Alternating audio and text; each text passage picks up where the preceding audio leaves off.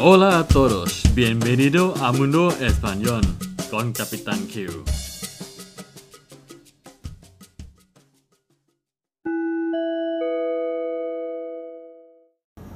สวัสดีครับ ยินดีต้อนรับสู่โลกภาษาสเปน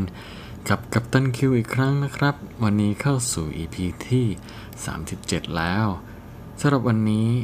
ผมจะมานำเสนอเกี่ยวกับประโยค บอกอาการตื่นเต้นนะครับ ในภาษาสเปน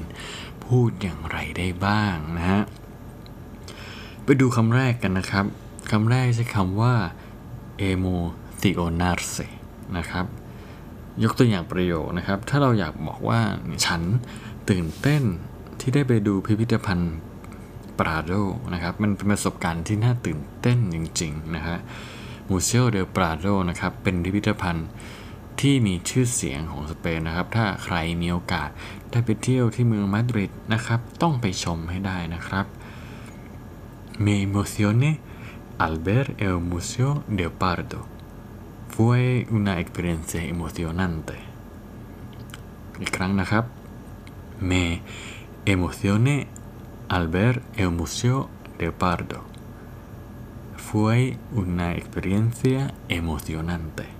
ครับฉันตื่นเต้นที่ได้ไปดูพิพิธภัณฑ์ปราโดนะฮะมันเป็นประสบการณ์ที่น่าตื่นเต้นจริงๆนะครับ ยกตัวอย่างเพิ่มนะครับอีกสักตัวอย่างหนึ่งนะฮะถ้าเราจะบอกว่าผมรู้สึกตื่นเต้นมากที่จะได้ไปเจอแฟนของผมนะครับ หลังจากที่ไม่ได้เจอกันนานอะไรประมาณนี้ฮะเราก็จะพูดว่า estoy tan emocionado de ver a mi novia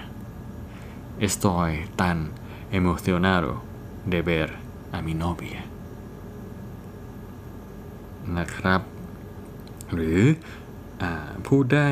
อีกแบบหนึ่งนะฮะ ถ้าเราจะบอกว่าน่าตื่นเต้นจริง ๆ ที่ได้ไปชายทะเลนะครับ เราก็จะพูดว่า qué emoción poder ir a la playa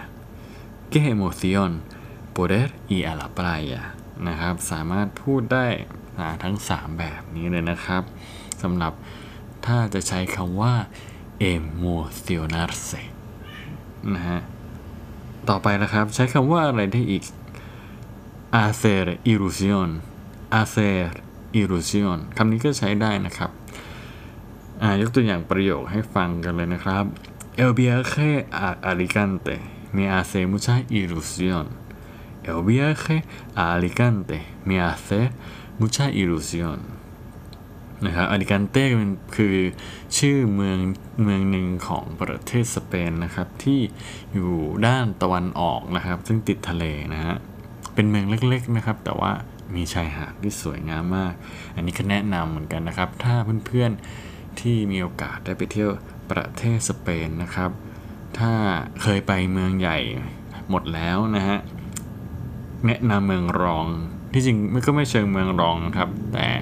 ก็อาจจะยังไม่เป็นที่รู้จักนะฮะเท่าไหร่นะเทียบเท่ากับถ้าใกล้ๆกันก็เมืองบาเลนเซียอะไรอย่างเงี้ยซึ่งเป็นเมืองใหญ่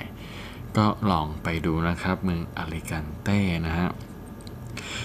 El viaje a Alicante me hace mucha ilusión การเดินทางไปเมืองอาริกันเต้ทำให้ฉันตื่นเต้นมากๆนะฮะ หรือพูดได้อีกนะครับว่าฉันถ้าอีกประโยคนึงนะฮะยกตัวอย่างให้ฟังก็คือ me hace mucha ilusión que mis padres vengan a mi casa me hace mucha ilusión que mis padres vengan a mi casa สมมติว่าครอบครัวพ่อแม่ของเรานะครับอยู่ต่างจังหวัดนะฮะและท่านนะครับเดินทางมาเยี่ยมที่บ้านนะครับ ก็ทำให้พวกเราตื่นเต้นนะฮะ หรืออีกรูปแบบหนึ่งนะครับ คล้ายๆกับคำว่า emotional say คือใช้คำว่า que มาช่วยนะครับ que emotion อันนี้ก็เป็น que ilusión que ilusión me hace ir de luna de miel a Phuket que ilusión me hace ir de luna de miel a Phuket luna de miel ก็คืออะไรรู้ไหมครับ การไปฮันนีมูนนะครับ ประโยคนี้แปลได้ว่า ฉันตื่นเต้นที่จะได้ไปฮันนีมูนที่จังหวัดภูเก็ตนะครับ ต่อไปนอกจากใช้คำว่า a เ e r กับ illusion แล้ว เราใช้ tener ก็ได้ครับอ่าใช้ el verbo tener อีแล้วก็บวกกับ illusion นะยกตัวอย่างนะครับ tengo ilusión por hacer el viaje en familia tengo ilusión por hacer un viaje en familia แปลว่า ฉันตื่นเต้นที่จะไปเที่ยวแบบครอบครัวนะครับ เมื่อญาติโกโหติกา พ่อแม่ปู่ย่าตายายร่วมตัวกันได้ไปเที่ยวด้วยกันนะครับ นี่เป็นการเที่ยวแบบครอบครัวนะครับ แล้วมันทำให้ฉันตื่นเต้นมากๆ อีกตัวอย่างหนึ่งนะครับ เช่น El tiene ilusión por volver a ver a su mejor amigo de la uni la uni uni คือ universidad นะครับ ซึ่งเป็นคำสั้นๆที่คนสเปนชอบย่อนะฮะ แน่นอนว่าถ้าเพื่อนๆ เคยฟังคนสเปนพูดจริง ๆ นะครับ จะเป็นอ่า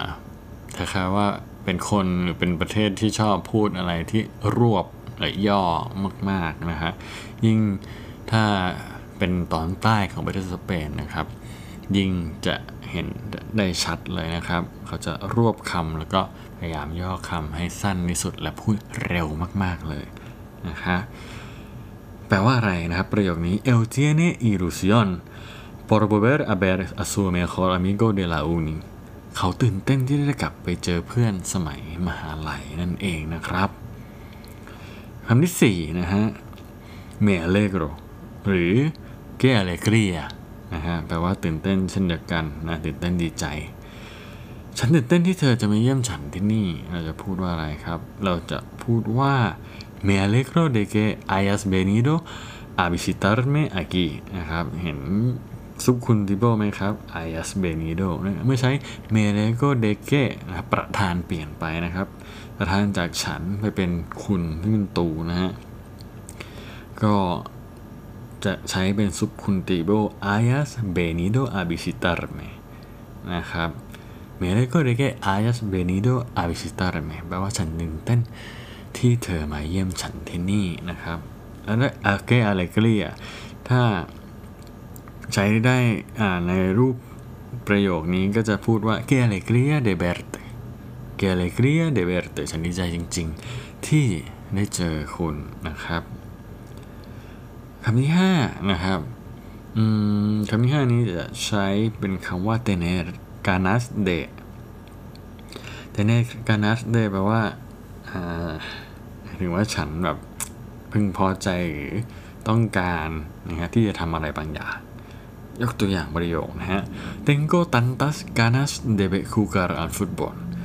ฉันตื่นเต้นดีใจและต้องการมากๆนะครับทุกครั้งที่จะได้ลงสนามเล่นฟุตบอลนะครับ ฉันตื่นเต้นมากๆ ทุกครั้งที่ได้ลงเล่นสนามฟุตบอลนะครับ หรือออีกประโยคนึงนะครับเพื่อเพิ่มความเข้าใจนะ Mis suegros vienen a visitarnos mañana. ¿Qué ganas tenemos de verles? Mis suegros vienen a visitarnos mañana. ¿Qué ganas tenemos de verles? แปลว่า พ่อตาแม่ยายนะครับจะมาเยี่ยมเราพรุ่งนี้นะครับฉันตื่นเต้นที่จะได้เจอพวกเขาจริงๆนะครับ ต่อไปคำที่ 6 ใช้คำว่า esperar con ilusión esperar con ilusión ตัวอย่างนะครับ ฉันตื่นเต้นที่พี่น้องผมจะมาที่บ้านนะฮะก็จะเป็นจะแปลเป็นภาษาสเปนได้ว่า espero con ilusión que vengan mis hermanos a mi casa espero con ilusión que vengan mis hermanos a mi casa สังเกตว่ามีซุปคุณติโบอีกแล้วนะครับ ใช้ซุปคุณติโบเมื่อนะฮะอย่างเช่นคำว่า esperar เนี่ย espero que tú vengas a mi casa นะครับ espero que แล้วจะตามถ้า ประโยคท้ายเนี่ยประธานเปลี่ยนนะครับ ก็จะเปลี่ยนเป็นซุปคุณติโบอันนี้ต้องกลับไปดู EP เกี่ยวกับซุปคุณติโบนะครับ ผมได้อธิบายในรายละเอียดไว้แล้วนะฮะ ซึ่งคิดว่าเพื่อนๆลองเข้าไปดูนะครับใน www capitanq.com นะครับ จะสามารถที่จะเข้าใจมากขึ้นนะฮะ ต่อไปนะครับคำที่ 7 estar contento หรือ estar feliz ก็เป็นเป็นคล้ายๆว่าเป็นคำที่พูดบ่อยๆนะครับ พูดง่ายที่สุดนะครับ estoy feliz estoy contento de verte ประมาณนี้นะฮะ ตัวอย่างประโยคนะครับ que feliz estoy de que hayas venido que feliz estoy de que hayas venido ผมตื่นเต้นที่เธอมาหาผม หรือ estás tan contenta de verme เธอตื่นเต้นที่ได้เจอผมนะครับคำที่ 8 estar impaciente estar impaciente mi madre está impaciente porque nazca mi bebé mi madre está impaciente porque nazca mi bebé impaciente นะครับคำนี้ก็ใช้ไหม โหจะบอกว่าจากประสบการณ์ผมนี่ใช้น้อยนะครับ ซึ่งเป็นคำที่ไม่ค่อยได้ยินเท่าไหร่นะฮะ แต่ก็ ถ้าพูดแล้วผิดไหมไม่ผิดแน่นอนว่าใช้ได้ แต่ก็เป็นคำที่ค่อนข้างที่จะได้ยินน้อย แต่ก็ถ้าแน่นอนคนสเปนชอบชอบพูดใช้คำนะครับ ร่ำรวยมากๆนะครับ ชอบใช้คำซินนีมชอบคำใช้คำที่แปลกๆเยอะนะเพราะว่าแต่ละคำของภาษาสเปนเนี่ยมีคำเหมือนนี่เยอะมากๆนะครับ ถ้าเรายิ่งรู้เยอะนะฮะก็ยิ่งเป็นประโยชน์ต่อตัวเราในการทำความเข้าใจในสิ่งที่เขาพูดนะครับยกตัวอย่างอีกสักประโยคนะฮะ Yo y mi esposa estamos impacientes Yo y mi esposa estamos impacientes ไม่ใช่ impaciente นะครับ เมื่อเมื่อมีประธานมากกว่า 2 คนนะต้องเติม s ด้วยนะครับ estamos impacientes por saber si será niño o niña ผมและพิจารณาตื่นเต้นที่จะได้รู้ว่าลูกที่จะคลอดเนี่ยเป็นลูกชายหรือลูกสาวนะครับสำหรับประโยคที่ใช้พูดที่ต้องการสื่อถึงความตื่นเต้น ผมก็มี 8 ประโยค 8คำนะครับนำมาให้เพื่อนๆนะครับ ได้ฟังกันนะฮะถ้าใครอยากจะเข้าไปดูรายละเอียดนะครับ ให้เข้าไปที่ w w w c a p i t a n q com นะครับ c i c a p i t a n q com นะครับ ถ้าเข้าไปก็สามารถเข้าไปดู EP ที่ 30 7 นี้นะฮะ แล้วก็จะมีคำอธิบายถ้าเพื่อนฟังไม่ทัน เข้าไปอ่านเข้าไปทำความเข้าใจได้ดีขึ้นกว่าเดิมนะครับ โอเคนะครับ สวัสดี สวัสดีครับ adios hasta luego